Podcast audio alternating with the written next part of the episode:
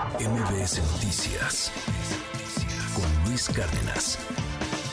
Y bueno, pues esta mañana me da mucho gusto saludar y le agradezco nos tome la llamada a Yara Villaseñor. Ella es socióloga y feminista socialista integrante de PAN y Rosas México. Muy buenos días, Yara. Hola, muy buenos días. Muchas gracias por la invitación. Oye, pues al contrario, y, y bueno, pues sin duda importante eh, reflexionar, importante ver cómo llegamos a este 25N. Lo hacemos en el ámbito internacional entre dos guerras, la de Rusia contra Ucrania y por supuesto la de Israel contra Hamas. Y en nuestro país también niveles alarmantes de feminicidios, de desapariciones y, y sobre todo de una impunidad que persiste ante estos delitos.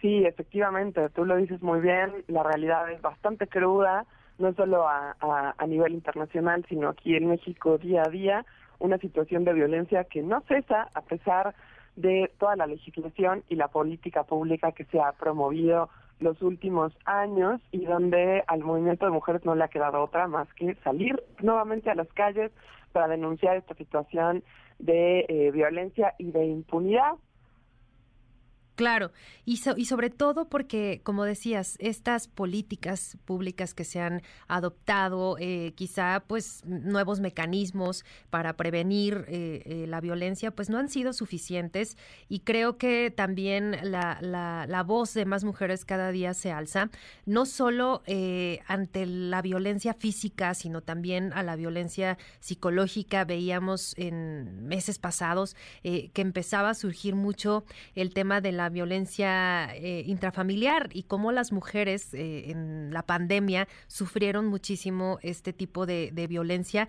que, a veces eh, es, va, va, de manera silenciosa y va avanzando y es un círculo que, que no termina y que sufren constantemente.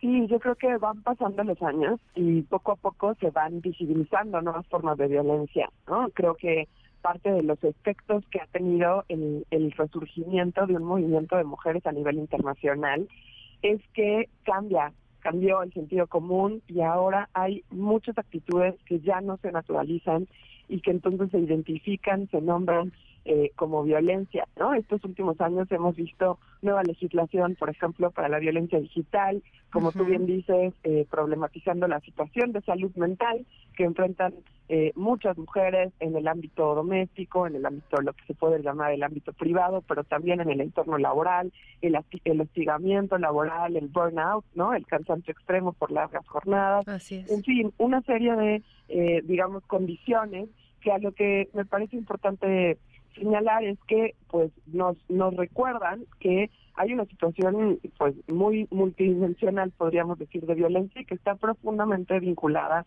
con las condiciones materiales y estructurales en las que viven las mujeres. Quizá por eso eh, nosotras señalamos reiteradamente que eh, toda la política pública tiene un límite, toda la legislación, sobre todo aquella que está enfocada en el castigo, tiene un enorme límite si no se modifican eh, en primer orden las condiciones materiales que enfrentan las mujeres. Es decir, si no se garantiza salario digno, trabajo estable, eh, condiciones laborales que no impliquen un desgaste extraordinario para las mujeres que laboran, si no se socializa el trabajo doméstico y se acaba con la esclavitud a la que están eh, obligadas millones de mujeres por tener que hacerse cargo, entre comillas, de forma natural, ¿no? Del, trabajo de cuidados, del trabajo de cuidados de hijos, de enfermos, del día a día en los hogares, eh, si no se garantiza alumbrado público, transporte seguro, ¿no? etcétera, un montón de condiciones que lo que configuran es una situación de vulnerabilidad para las mujeres y que para nosotras eh, son la raíz ¿no? de una violencia estructural que podría preverse, que podría atacarse si se transformaran estas condiciones materiales.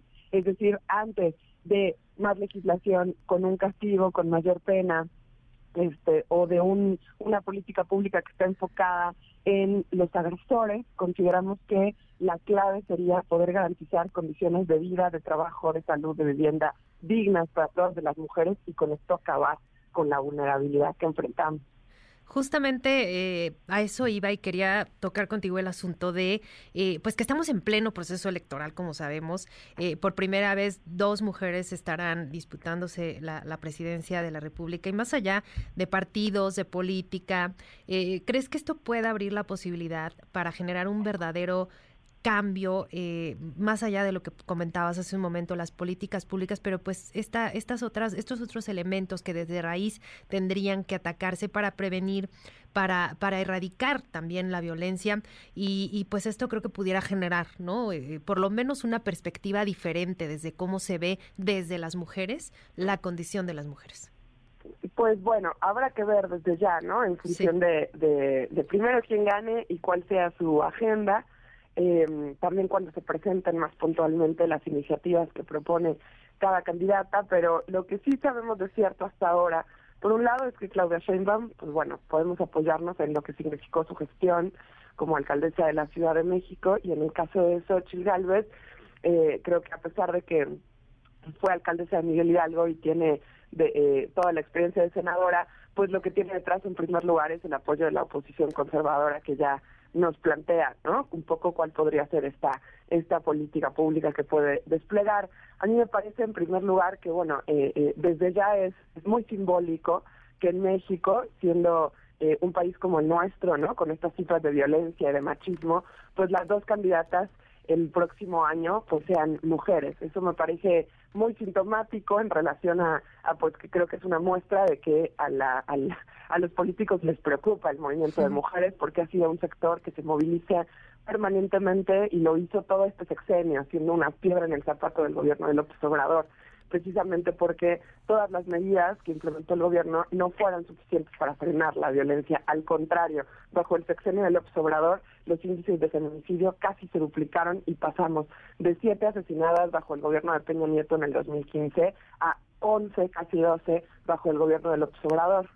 Eh, sin embargo, me parece que en el caso de Sheinbaum, lo que, lo que es necesario no olvidar es que durante toda su gestión mantuvo y profundizó una política de precarización laboral contra los trabajadores estatales, producto de la política de austeridad republicana que implementó la Cuarta Transformación, que eh, buscaba ¿no? o anunciaba que iba a barrer con los altos salarios de los funcionarios, pero que en realidad empezó pues por los puestos más bajos, garantizando cientos de miles de despidos durante los primeros años y aplicando o implementando nuevas formas de contratación simulada, una medida muy común en, la, eh, digamos, en, en, el caso de, de las condiciones laborales de los trabajadores estatales, porque precisamente estos programas de becarios o de beneficiarios, como el programa Pilares, Ponte Pila, eh, eh, el, el programa de Bienestar, implicaron que aquellos trabajadores estatales que antes tenían un puesto laboral reconocido, eh, hoy fueran barridos y sustituidos por formas de contratación en donde no se les reconocía la relación laboral, en donde no tenían prestaciones ni derechos, puesto que solo recibían un apoyo por parte del gobierno. Y esto me parece crucial porque eh, eh, va opuesto, va en sentido opuesto a garantizar condiciones de estabilidad laboral para las mujeres. Y también podríamos señalar en ambos casos los efectos que tuvo la política securitarista que implementó la derecha conservadora en distintos gobiernos y que implementó Claudia Sheinbaum también en su administración. Un acuerdo con la Secretaría de Seguridad Ciudadana, donde también muy, muy acertadamente colocaron a una mujer para poder eh, hacer un guiño hacia el movimiento de mujeres, cuando en realidad toda la política eh, en relación a la inseguridad que azota nuestro país estuvo directamente vinculada a el reforzamiento de la presencia del ejército, de la policía, de la Guardia Nacional en las calles, que ya sabemos, más que garantizar la seguridad, pues implicó violaciones a derechos humanos, el aumento de desapariciones forzadas, el aumento del feminicidio, casos de colusión entre los cuerpos represivos y las redes de trata y del crimen organizado, o el caso paradigmático de la Guardia Nacional, que se encargó centralmente de garantizar eh, una política antimigratoria, ¿no? Que por supuesto implicó una vulnerabilidad doble para las personas migrantes y sobre todo para las mujeres y disidencias que atraviesan nuestro territorio.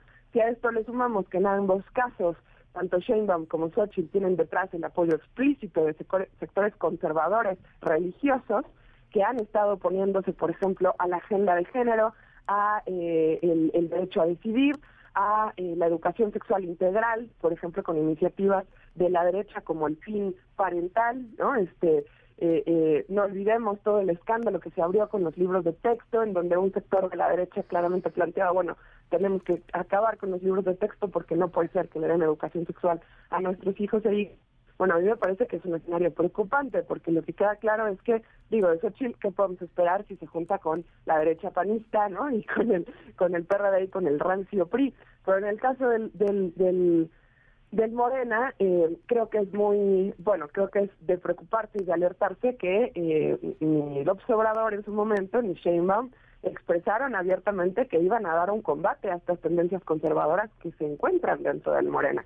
Entonces, eh, quisiera señalarlo porque me parece que no se puede olvidar este detalle porque claramente es un freno a los aspectos más progresivos que ha tenido este gobierno y que ha tenido la cuarta transformación, por lo menos en el discurso, en su retórica, ¿no? Y me parece que va a estar súper presente en una agenda, independientemente de si quien tiene que presentar esa agenda es mujer.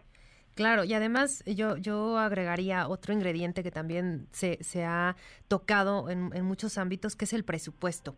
Eh, quizá también hemos visto los más bajos para instituciones que, que atienden a víctimas, a mujeres víctimas de, de, violencia y que previenen eh, por supuesto, los distintos tipos de violencias como, como el CONAVIM, como FEBIMTRA, la propia CEAP, que ya vimos pues, lo que pasó con la salida de, Carla Quintana y lo que ella misma señalaba en torno a las cifras de, desaparecidos y desaparecidas. Y, creo que esto también tendría que, llevar a la reflexión a, pues, a, todos los sectores, ¿no? No, no solo es eh, la parte de, gobierno federal, pero pues el, legislativo, ¿no? Que son quienes finalmente deciden eh, eh, y debaten estos presupuestos.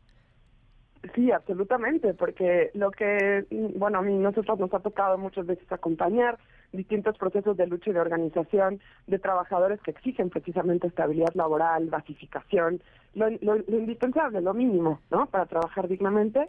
Y la respuesta, por ejemplo, en este caso de legisladores, de Morena, eh, de otras fuerzas políticas es no hay presupuesto. Pero la realidad es que el presupuesto se invierte en otras cosas. La prioridad no está en las víctimas de violencia de género, no está en la población callejera, en las infancias que son huérfanas, que no tienen recursos, no está ni siquiera en garantizar estabilidad laboral ¿no? y condiciones mínimas de vivienda, de salud y de trabajo. El presupuesto se ha estado destinando centralmente a eh, todo lo que implica seguridad, ¿no? este, con un presupuesto enorme que duplica, triplica muchas veces lo destinado a otros rubros, es decir, al ejército, a la policía, a la Guardia Nacional, a todas sus funciones y privilegios. Como vimos este sexenio, el ejército salió con una un, gran paquete de, de beneficios, como dirigir eh, aeropuertos, dirigir centros vacacionales, hoteles, vías férreas, ¿no? Este, ferrocarriles. Entonces, bueno, una, una gran tajada se le otorgó al ejército, este, uno de los pilares del gobierno de López Obrador.